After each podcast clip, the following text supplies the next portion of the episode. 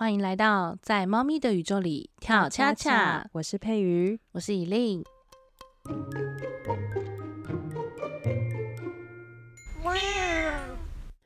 好，这是我们的第一集，然后我们现在准备好要来聊聊离世的那一天。Oh my god！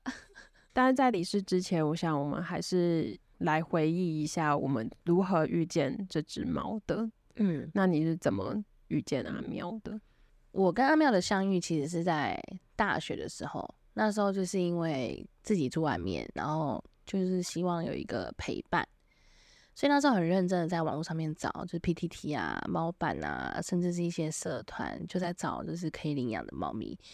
那那时候很流行橘猫，所以我一开始都是 focus 在橘猫的部分。可是橘猫真的太夯，太抢手，那时候很流行啊。对，一贴出来马上就被领养走。那我后来是突然有一天就是滑到，就是哎，这只猫的颜色好特别哦。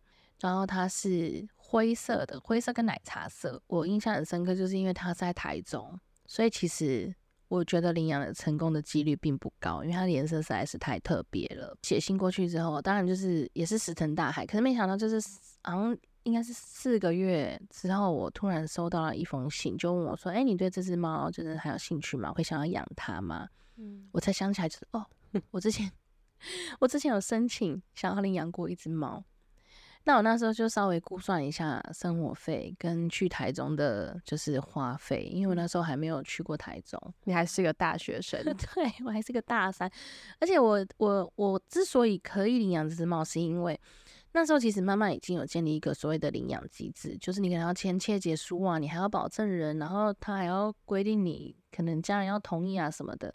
可是因为毕竟我就是一个偷养猫的人，嗯嗯，我根本没办法应付这些。但是刚好这个 case 不用哦，对，所以我就觉得不能错过，嗯，然后我就去把它从台中带回来了，直接杀去台中了。对，那它的品种很特别。我领养它的时候，看照片还看不出来，然后是带回来看医生的时候，医生就说：“哎，你这个有混到折耳。”哦，我才发现，天呐，我养了一只这么特别的猫。对，然后它中间其实隔了三个月才跟你联络，到底是发生什么事情？因为它陆续被退回来三到四次，好像是带回去之后，然后发现就是这只猫可能没有那么好应付，就它可能太高冷了，或是可能。很难相处，然后就觉得可能跟那个人想象中的猫咪不太一样。我觉得怎么会这样？养猫的人不都会知道猫就是这样吗？但是我觉得，我觉得这些人他们做对了一件事情，就是他们把它退回给中途，他们没有直接把它丢掉。啊，对对，就是不幸中的大幸。那中途在把阿妙给我之前，他也有讲这个状况。嗯嗯，我想说，嗯，没关系，就是我都已经下来了。我也不知道实际状况是怎么样，我就是先养再说。我就是不知道哪里来的狗大。那你带回去之后，你对这个只猫的认识是什么？最记得就是领领养回来的前半年，只要我在家，它是不睡觉的。为什么？因为它怕我趁它睡觉的时候又把它送走，就感觉得出来。而且它是安全感很不够的，极低。其实它其实有点跟我很像，大家都说就是可能猫咪跟主人很像，但我后来是。对，后来就想了想，就是嗯，他的那个个性，说他难相处，但我自己好像也没有到很好相处。我也觉得，常常你在描述他，因为你后来有去做宠物沟通嘛，对他的个性，你每次都说他很叽歪，可是我每次听他的口气，我后来听你讲话就觉得，怎么好像如出一辙。对，就是有时候就是求他会渐渐的会觉得不太好意思，求到自己。对，刘灯会扫到自己，然后就是。我我觉得他是我生命中一个很重要的存在，是因为其实我不是一个很知道怎么样在一个陌生环境去融入的人。嗯，我也我也不是说很有保护色，但我就是一个不太会去 social 跟装熟的人。但是他有一个很奇妙的，不能说功能，就是他带给我一些很奇妙的能力。就是我只要比如说我到了一个新的公司，我只要把我的电脑的桌布换成是阿妙的照片，嗯。我就可以很自然的跟身边的新同事开启话题，它好像一个结界，一个对保护伞，对，或者是像租房子，因为我从大学就开始住台北嘛，然后在外面，我真的是搬家高手，我租过不下十几间房子，好多很多，因为后来的工作也都常常要移动。以前最常见的就是不能养宠物，对。但是因为可以养猫的房子的选项实在是少到那个房子的状态，你肯定也不是很愿意去住。嗯，所以有时候我就还是会硬看看一些就自己觉得不错，但是不能养宠物的房子。然后我进去大概可能三四分钟，我都大概可以知道说这间房子适不适合自己，可不可以住。我的最后一个步骤就是诚恳的眼神，然后打开手机里面相簿给房东 看阿喵的照片。我就跟他说，我们已经住外面很久了，他完全不会抓家具。然后通常房东都愿意让我们租，很感人嘞。对啊，所以就是其实我觉得它带给我一些生活的变化，就是它让我跟外界是那个连接是可以很快建立起来的。嗯，我很喜欢你说，就是他一开始是没有安全感，嗯，然后你觉得他这个部分跟你很像，对你就会发现这只猫个性好像有时候是会投射出逝者的某些特质。对，包含就可能难相处、不安全感，对人有好奇心，但不会表现出来。我还记得我那时候刚把他带来台北的时候，然后那时候我是住学生公寓嘛，然后那个公寓的房间有一个阳台，那因为我会把那个阳台的地洗干净，让他也可以出去散步。结果他竟然跳上去那个栏杆，你知道，就是非常大胆的，对，铁栅栏，而且外面是没有防，吓死了，旧公寓是没有防。防护网的，然后我他跳上去之后，我就直接跟他说：“你可以下来吗？你的饲料跟所有东西我都才刚买，要不要走了吧？” 你其实蛮常把生死挂在嘴嘴边的耶，我发现。对，然后就是，可是是跟已经就是做的消费挂钩，就后来发现不是，他只是在上面看风景，但是他那时候很勇敢。对啊，就是养它养到了，但是十几年之后回头想想才发现，就是哇，原来它以前的活动力是这么高，可以可以跳到阳台上面。对他们也曾经年轻过。你刚才讲那个栅栏的故事，就让我想到多多小的时候也是这个样子。就 是我也是大学的时候想要养猫，然后我完全没有像你这样就是去做功课，我就是等待一个缘分来到，然后就有一天我的。同班同学就跟我说：“哎，好像在公馆那附近有捡到一窝猫，你要不要去看？”嗯，我那时候连机车都还没有，同学就也人很好，就载着我去公馆，就看到有一箱，可是那一箱其他猫都已经被领走了，只剩下一只在睡觉。然后可能就是因为它一直在睡觉，所以没有人来领养。它是什么花色的？它是玳瑁色的。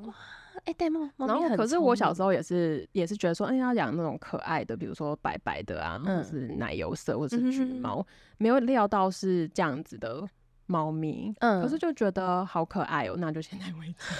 哎，玳瑁猫咪很聪明哎，我我在那之前完全没有任何理解，然后我就带它回家，那时候它是非常小的奶猫，还没有长牙齿的那种，呃，带去兽医院的时候，甚至是。因为它还不知道怎么上厕所，嗯，所以兽医生还教我怎么用卫生纸卷成细细的，然后刺激它肛门，帮助它排便。哇，那你等于是从他小时候一路养到最后，哎，对我真的是从他非常非常小的时候就开始养，而且我也是住一个小套房，一开始也不敢跟房东说，嗯，但因为他肚子饿了的时候就会发出很大声的声音，嗯，所以后来是被发现了。房东也人很好，就是允许我们就继续住下去这样子，我们就在一个小套房里面一起长大。嗯，然后你刚才说那个栅栏的故事，就是呃有一次在家里面骗寻不找他，嗯，他是一个很那时候很小，大概只有手掌大而已，超小，超级小，很轻，就以为是老鼠这样子，然后就是一直找不到，然后就发现他跳到嗯，大家可以想象就是你的家。的天花板上面，有的人是会做一些像是格栅，就是有交叉交叉的木条这样子。嗯嗯不知道怎么从窗台跳到那个上面，他就站在那上面看我们，然后没有人有办法让他下来。那怎么办？他后来怎么下来？他就自己想到我再下来啊。真的是猫哎。对啊，就是就是这样子长大的。他们像阿妙刚来台北的时候，就是也是很做自己。那我还蛮谢谢他，是因为这十几年当中，因为就是免不了我们人也是会换工作嘛。我到任何一个新工作，我的开场白都是哦，我是谁谁谁，我养一只猫，它叫阿妙。嗯，对对，这个也是一个对现在的我们来说需要转变的部分。对我记得阿妙走的之后，我的第一个想法就是，我以后不能再呃跟大家介绍说我有养一只猫了，嗯甚至我可能也不知道自己有没有勇气讲出来说，哦，我以前有养一只猫。我曾经养过一只猫，对，因为当你把这句话讲出来的时候，你就会觉得说，曾经养过一只猫这件事情到底是有什么好介绍的？它就已经不在了。嗯，让我想到，当我们回顾这一切的时候，嗯我其实联想到，就是原来我们的缘分是这么这么深。因为我想到，呃，就是后来我就买了机车，然后我会带朵朵回内湖嘛，就会把它放在那个外出栏里面，然后放在机车前面。我们学校在景美，过那个新海隧道的时候，我感觉车子震了一下，嗯我没有就是停下来看我什么，因为我看东西又没有掉，所以我就没有停下来。嗯，然后我就回到内湖的时候，要把 篮子拿起来的时候，发现篮子里面是没有猫的。什么意思？我觉得真的非常扯，然后我就开始大哭，因为我觉得我把它弄丢了。然后，嗯，那个时候我阿嬷哼，也在内湖，然后我就跟她说，我觉得如果她半路跑走的话，一定是在新海隧道那附近。所以我阿妈就跟我一起就坐电车回到那附近，然后从那边开始往宿舍的方向一沿路找。天哪，我们真的沿路喊，那怎么办？就是喊喊喊，我真的觉得现在想起来是非常非常生气，就是我一直在喊他的名字嘛，然后喊到中间大马路上有一个洗衣店的时候，嗯，洗衣店老板就突然冲出来跟我说：“诶，你是不是在找一只猫？嘿，有一只猫从中午就是一直躲在那个外面车子底下，然后一直在喵喵叫，你看一下是不是那只？”哼，所以是朵朵吗？我就在大马路上不顾一切就爬下去看，它就在那边。天哪，能找回来真的很幸运呢。那是我第一次知嗯道说，好，眼泪很棒，就是什么叫做分开。真的耶，因为就是我可以理解，因为如果是我，我真的会疯掉，而且如果没有找回来的话，根本就是自责到疯掉啊。所以就是会觉得缘分很奇妙，就是如果是你的，真的跑不掉。对，那我们接下来就要进入我们的 重头戏，就是猫咪们是如何的跟我们走过猫生的最后一段时光。嗯阿妙离开的时间是二零二三年的二月二号，我是在二零零八年的二月二十四号领养它的，所以它其实陪伴了我大概就是十五十六年的这段时间，中间其实大大小小进医院的状况都有，所以其实我对他的那个身体的心理准备，其实一直都很常在帮自己打强心针，包括医生说。比起一般的猫咪，它的心脏跳得比较快，所以嗯会比较快跳到终点这件事情。很早就跟你讲这件事，很早很早，所以其实我大概从七八年前我就一直在做心理准备，就他可能随时会走，包含到我三四年前搬回桃园的时候，有一次他突然三四天没有吃东西，医生也说只能用那个一个 KD 的肾罐试试看，因为食欲是生命的全部，嗯就是他有食欲，代表他想要活下去，他就会嗯吃。嗯，然后我也是，就是买了那个肾罐，真的把他再拉回来。他愿意吃，对，那这个状况其实就是时好时坏，但是我我自己也我自己也会知道说，这个这个样子的医疗条件，这样子的照顾的的状态，已经是我可以做的最好的了。那这一次，我觉得所有的起点就是在二零二二年的七八月的时候，嗯那时候就是有点意识到他的行动力是比起以前是真的已经下降非常非常的多。嗯那时候除了看医生，我做另外一件事情就是我找了宠物沟通。嗯他那时候还没有讲到他什么时候会走，他那时候只是安慰我，他就说他知道有一天会跟我分开，但是没有这么快。然后他希望在这之前，我们就是开开心心的相处，直到他要离开那一天，他也希望我可以给他很棒的道别。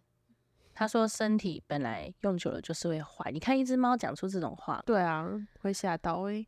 嗯对，是谁啊？就是就是怎么我是在跟我的高我讲话吗 之类的？很有智慧。对，他就说我知道，他说我知道你为了要陪伴我，花了很多时间，因为确实是这样。我原本在健身房的工作是几乎没有休假，一个月可能休四五天就偷笑了，就是常年以来，然后上班时间都是从早上我可能十点就不在了，但是我下班时间大概十二点多，所以回到家也是是凌晨一点多。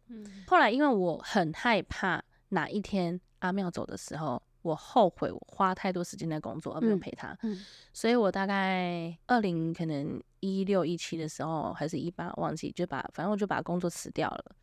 但那份工作我辞掉，其实我很害怕，是因为那份工作的高收入可以支撑阿妙的医药费。嗯，阿妙医药费高到是我后来每一次离开兽医院的时候，我就跟阿妙说：“哇，宝贝，我们又去了金板五天四夜。”而且你是每个礼拜还是每两个礼拜就要进医院一次吗？到最后，阿妙生命最后的两个月的时候，是几乎每两个礼拜，或是甚至是每个礼拜。嗯，那我我印象最深刻是抽胸水。前面吃药，其实止痛药那个都可以调整剂量。嗯，但是胸水是，如果你不抽，他心脏被压着，他是没有办法呼吸的。他胸水的这个状况是什么？胸水状况就是可能他的他的身体的器官可能代谢已经没有到很好，所以他的胸腔会积水。嗯，那积水，因为他很虚弱嘛。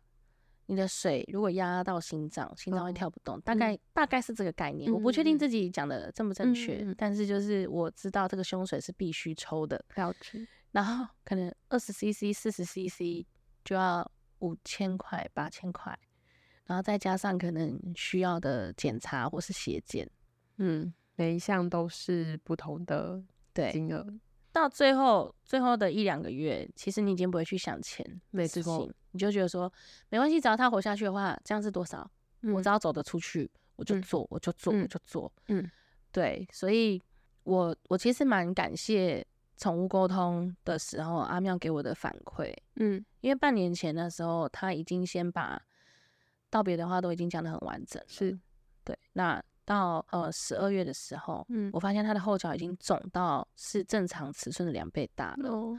对，那而且那个是突然的。还有就是抱他的时候，因为阿妙常年的体重都是二点八公斤，嗯，可是我那天抱他就觉得你怎么会这么轻？所以除了看医生之外，我也约了宠物沟通，两件事情是同步的。嗯，那我们先去看医生，那医生帮他抽血检查，发现有可能有。呃，肿瘤的状况在，只是还不确定肿瘤在哪边。嗯，后来有检查出来，就是一个是在可能在肝脏或肾脏的位置。嗯，但是另外一个地方更危险是他的喉咙。嗯，所以那时候沟通师就问阿妙：“哎，现在身体感觉怎么样？”那阿妙说：“就是只有喉咙这边是热热的，那其他四肢啊什么的，其实就跟平常一样。”他觉得反而都是跟平常一样。然后就是我有比较勇敢的问他说，他还可以再多久？还可以再陪我吗？我其实私心是希望他陪我到三月底，因为三月三十一号是我生日嘛。我其实是很希望他可以陪我到那时候。嗯，但是我看他的状态可能没有办法，所以我还问他说：“哎，那可以再陪我两个月吗？因为起码二二四。”我就是一个很 care 纪念日的人，然后他就说，那顶多在一个月或一个半月，那我也都没想那么多，我就想说，好吧，那就是我们就是把握这最后的一段时光。他那时候是有表明，就是他不希望积极治疗，他就说这个身体如果说开刀会好，那也就算了，现在就是不会好，对吧？那为什么我们要开？你那时候跟我分享就是阿妙的回话的时候，我觉得很像在被一个长辈训话。我觉得我也很幸运，就是遇到一个蛮开明的医生。我先给他一个开场白，就是哎，那个医生会想要跟你讲一件事情，就是我不确定你会不会觉得我太疯，但是我有去做宠物沟通，然后因为我知道医生大部分的立场都是只要有好转的机会，他们会是希望是可以救的，对。那我就大概跟他讲阿妙的立场，然后医生就说他可以理解阿妙的想法，确实以他的年纪来说，手术可能也太勉强了。那我们就是把止痛的剂量调高，让他在最后这段时间就是尽量是舒服的。嗯，所以到那时候其实我就已经心很定了，所以我就觉得嗯，顿时很有安全感。好，我们就这样进行下去。所以最后那段时间，我完全看不出来他的身体有异状。因为到后来那个状况就排除了，然后你说的那个状况是就是脚肿大的状况，哦，然后包含它可能食欲都很有，就是你看不出来那是一只快要离世的猫，嗯它所以我甚至已经忘记他讲的 deadline，然后我甚至心里面偷偷的以为就是他应该估错了吧，嗯就是可以到二月底，嗯，可是到二月一号那天早上，我印象超深刻的，我听到砰的声音，我想说怎么了？我就看到阿妙倒在地上，我看得出来他精神很好，因为他尝试着想要站起来，但是他的脚完全没有力气。但是我当下没有情绪起伏，嗯我就是扶着他，发现他就是真的下肢已经都没有力气了，我就带他去上厕所。嗯然后他有尝试着要蹲下来，但他蹲不下来，因为脚没有力气嘛，所以我们就是全程扶着他。我就说没关系，你慢慢上。他上完之后，我又把他抱回去床上，我就让他睡在他那个厚厚的被被那一他最喜欢的地方，然后我就跟他说，我就说你一定要等我回来。因为你要去上班。对我就说我你不可以现在走，你要等我，然后就去上班了。我那时候的公司在南坎，然后我们家是在沈桃那边，就快要到内里。哦，我们的午休只有一小时，我飙车回家，看他三分钟，确定天哪还活着，然后我就跟他说，我下班就会马上回来，你一定要等我。他那时候其实就是已经瘫软了，嗯然后还有在呼吸，眼睛还是有神的。那我我觉得他一定是听得懂，反正我就跟他讲，你要等我，我下班就会马上回来。我那天下午的时候完全没有办法专心。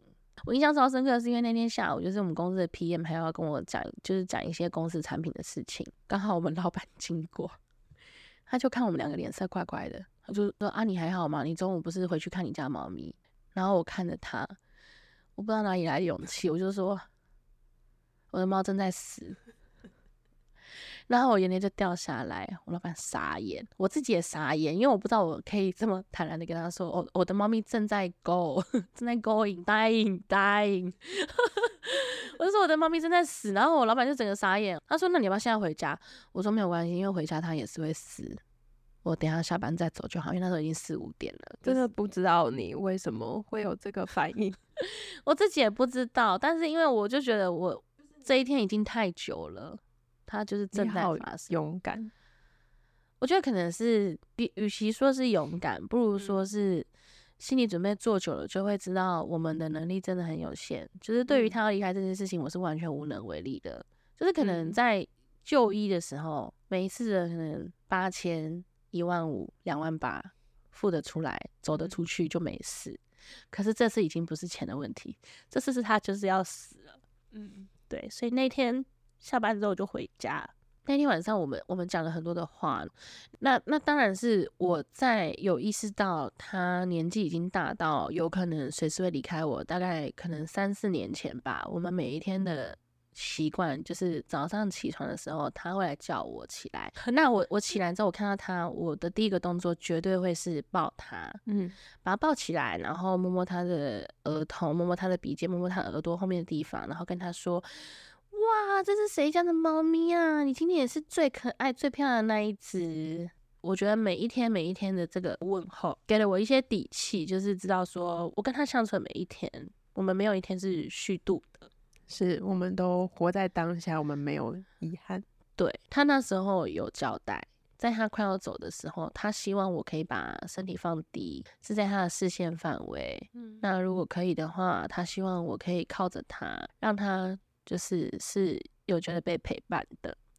那我觉得有一个很特别的事情，就我今天刚刚刚刚刚好想到，他是二月一号早上摔倒，嗯开始的这一系列的就是正在离开的状态嘛。那我印象很深刻，是一月三十一号晚上，他以前即便撒娇，他也不会去做这件事情。什么事情呢？他那天突然就是用后脚站起来，然后拍我的小腿，我就把他抱起来。那他要上来床上这件事情其实很正常，因为他嗯就是会找最舒服的地方睡。可是他那天整只靠在我的背后，就是在我屁股后面，就他是直接依偎着我睡，你感觉到他那个身体的力道，他以前不会这样子，从来没有，因为你说他很讨厌，就是东西碰到他就，是不要碰到我。他可以看到你，可是他不要碰到我。对他只接受他自己来碰我，嗯然后如果是抱抱的话，他也不喜欢太久。嗯就现在想起来，就是他可能大概知道，就是那天是他最后一个晚上，就是身体状况是 OK 的。然后我我觉得我我非常非常谢谢他的事情是，我跟阿妙是完全没有经历任何长照状态，他连最后一次的上厕所，嗯，都是他自己完成，他自己完成，只是嗯我扶着他而已。嗯可是他就是上完那一次，他体腔就干净了。嗯所以那天晚上我们我们讲了很多的话，然后我还有拍照，我还有录影，嗯因为我知道，就是即便他正在走，这一天是完全不可能再复刻第二次。我今天不拍，我明天就是没有猫拍了。嗯然后很努力的拍他快要睡着的样子。然后他一开始的时候，身体都还会有起伏，因为会有呼吸嘛。嗯，到后来是身体已经没有在动了，可是眼睛还是张开的。对他们的最后好像睁开眼睛，一直看着你。对，就是直盯盯的一直看。然后因为我会靠他很近嘛，就是还是有听得到呼吸的声音。然后到后来是发现已经肚子没有起伏了，最后一声呼吸大概就是。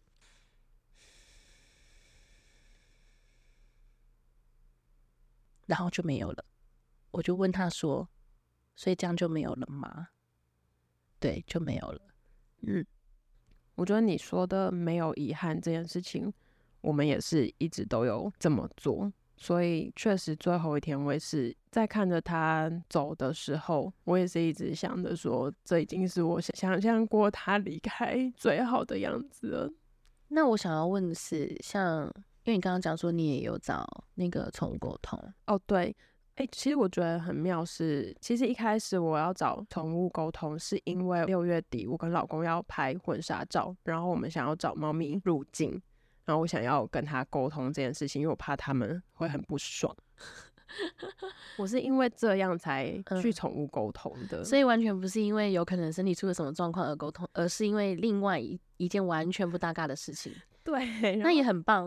对。可是，在中间的时候，我当然也是会问说你现在感觉身体什么样什么的，嗯那个时候他的反馈是说，他觉得他现在没有什么不舒服的地方，然后我还觉得很庆幸。嗯可是他那时候就有说，我觉得如果我要走的话，一定是走得很快。他自己这样说，对他自己这样说，他说因为他被养得很好，所以他觉得就算要走的话，也不用太担心，因为他一定会走得超顺利。我跟你说，他真的就是他跟阿妙一样，就他们的人生观，哎，猫生观其实是比我们有智慧太多了。而且他们知道自己走的时候是什么状况跟状态。哎，对耶，我必须说，他真正离开的时间跟他最后一次沟通，他预估自己的时间是完全一模一样，我觉得这件事情超级超神奇，对，超级神奇，超奇妙，阿妙。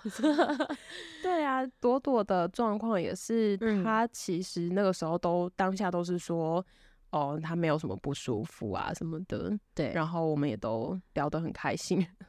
呃，他有讲到，我就说，那如果有那么一天的话，你需要什么？他没有什么物质的需求，他只希望我们能围绕在他身边，然后他想要躺在自己的床上，在家里面，然后我们陪伴他到最后一刻。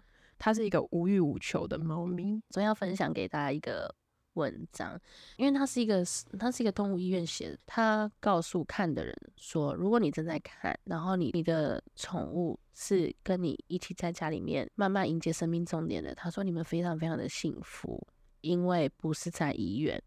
他说他在医院看过太多的生理识别，都是错愕的。嗯，但是如果有幸宠物有办法支撑到，跟你有办法意识到他真的快离开，然后你们决定在家里面就是慢慢好好的道别。他说你们是全世界最幸福的的的伙伴，所以我觉得朵朵真的也是帮自己做了一个很好的安排。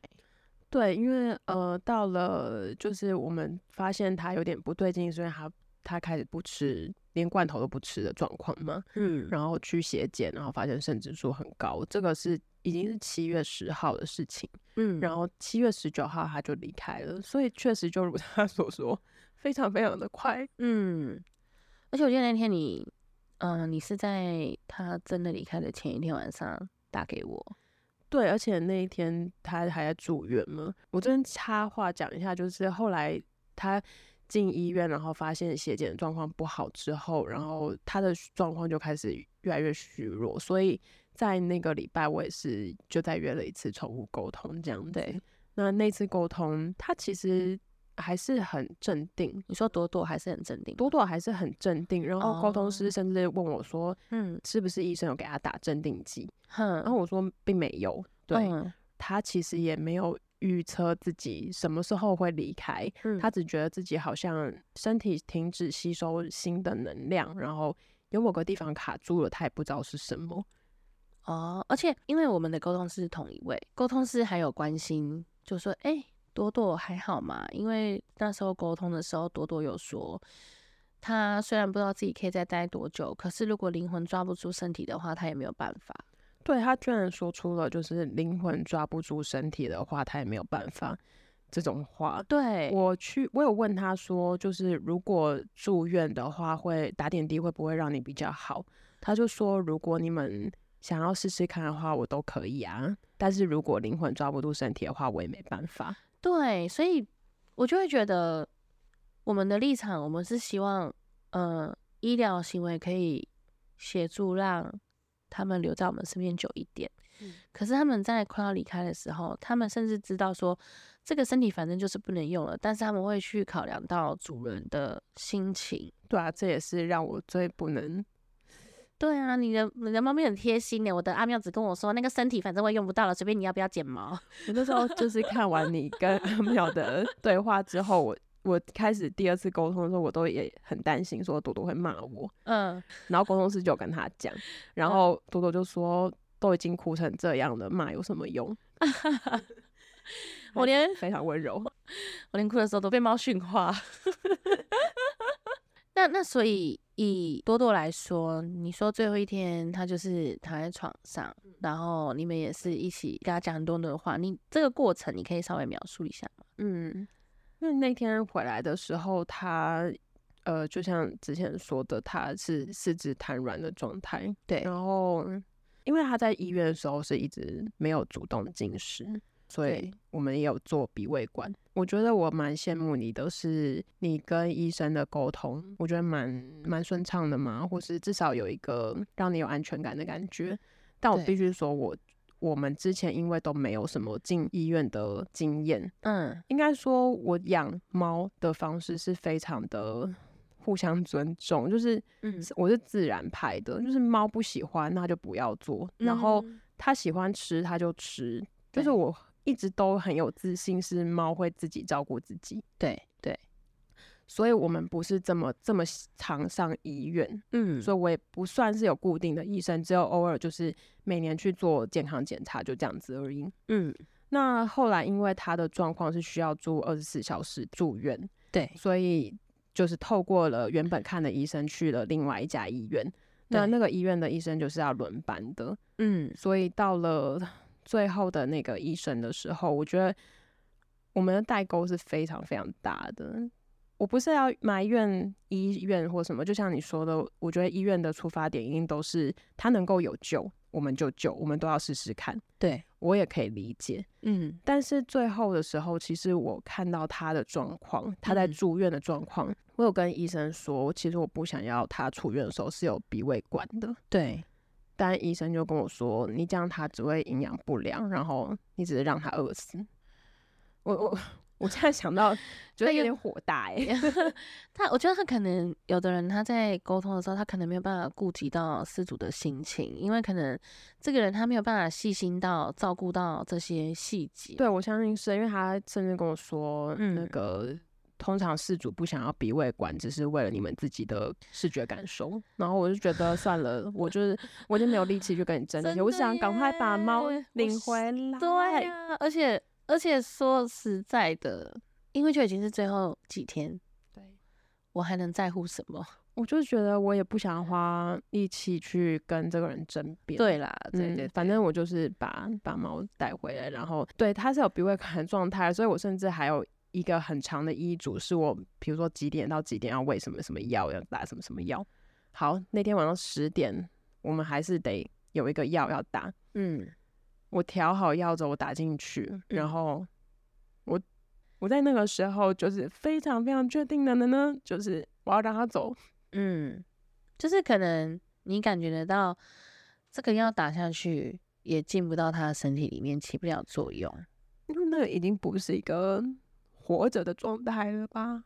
就是如果你一直都要依靠这些药，依靠这些东西去活着，那什么是活着？嗯，以以一只临终的猫咪来说，会宁可把这些针筒啊、药啊、注射的时间都省略，然后放在这最后一段可以跟它相处的时间，对吧？对啊，从他们的心情来说，一定是这样。但是我觉得照护者的心情，对我来说那时候是非常难熬的。嗯，我甚至到那一天，我都还在约隔天看有没有机会去看一个桃园的中医，是一个专门看猫咪肾的中医。嗯嗯嗯，就是我还是想要让他不要受这么多苦，即便那个苦可能是我自己想象出来的。嗯。但我我相信，就是这一切的过程中，其实你看，就连你最后你都还有在，你都还有在帮他安排隔天的医生。我那时候阿妙他是二月二号走的嘛，但你知道其实二月三号我们有约会诊吗？我觉得，我觉得离世这件事情啊，我觉得一切的冲击波什么，你知道吗？从 cancel 掉他的医疗预约开始，我打过去的时候。他说：“哎，请问是阿妙姐姐吗？”我说：“对。”他说：“阿妙还好吗？”我说：“哦，我就是要跟你们取消明天的预约，因为他不会再去了。”嗯，然后他们也是很温柔的说：“要保重哦。”然后我也是就说：“谢谢你们这些年来的照顾。”这样，我真的觉得，为什么你的医院真的都比较人性啊？但是我跟你说，就是呃，我我觉得，我觉得医院这件事情是非常非常看缘分的。嗯，因为如果说我真的是去 PTT 找或者什么的话，嗯，也未必真的会去那间医院。我当然，这这这些年当中，我们之后可以再聊一集，就是可能医疗的经验。嗯，我踩过的雷也不少，所以我只要发现这个医院是阿妙可以接受的，我也沟通的还 OK 的，我就会去。嗯，然后还有另外一个很冲击，就是所有消费 APP 的饲料优惠提醒，每跳一次我哭一次。嗯，因为我用不到了。嗯，我就要把这些关注的宠物用品卖场赶快趁有力气的时候 delete 掉，以免就是哪一天突然就被肘击。嗯嗯嗯，很可怕，就是离世这件事情，就觉得说，哦天哪，我都已经准备好了，但原来有这么多的思维末节，就是很多生活的细节都因为阿妙的离开，硬生生的从我的生命当中剥离。所以其实，当然一开始的时候是在面对宠物离世，但是我觉得阿妙教会我很重要的一课是，这么多年来我所有的生活中的计算跟准备都是考量猫。嗯，那当他离开之后，其实我完全没有任何借口了，我开始要回来面对自己。嗯，我不能说哦，因为我有一只猫要照顾，所以怎么样怎么样怎么样。嗯，因为。阿妙在家，所以我不能出远门。没有，我现在可以飞就飞。我现在不能飞，就是我自己的问题。是，就是你不想对，或是或是我可能能力还不够，我钱存不够，我再也没有什么哦。因为阿妙的医药费支出比较多，所以我没有办法怎样怎样。所以这会是我人生接下来的另外一个课题。以半年后的现在的我来说，我我是非常非常感谢他这十六年的陪伴。对，其实因为你刚才讲到阿妙对你的影响嘛，我觉得多多的对我的影响就是，嗯，他让我很真切的去反思生死这件事情。嗯，那个感觉就是你开始思考说，生命是有限度的，我到底想要成为什么样的人，然后他的死到底可以带给我什么？就是有一个感觉是，嗯。好像有一些东西你体验过，你才会知道灵魂长什么样子。然后那个东西就是生死。我会想要更把握时间去做以前想要做的事情。那我觉得最大最大的差别就是，我现在可以很勇敢的去尝试做我以前没那么有胆量做的事情。嗯嗯嗯。这对我来讲，其实我觉得很谢谢阿喵给我的礼物，这是一个很大的转变。对啊，所以其实今天真的是很原汁原味的在。就是我们自己也在回顾最后一天，我跟阿妙还有佩宇跟朵朵的一些细节。对我真的没有料到会把自己挖成这么深，但我觉得这些都是一些很宝贵的体验，因为就是又回到我们当初想要做这个节目的起心动念，就是因为只会跟这个生命交错一次。对，而且我也一直记得你跟我说的，就是这些情绪不会再有第二次了。对，所以这也是让我非常。有动力跟勇敢的去面对这些洪流。对啊，所以我觉得其实这些都是很宝贵的情绪。那嗯今天是在跟大家分享从预备离世到真正离世，我们自己跟猫咪的状态。嗯，那接下来的话，就是还是有很多很多的细节是可以跟大家分享的。对，还留在地球上的我们该怎么继续面对，还有我们怎么继续过我们的日子。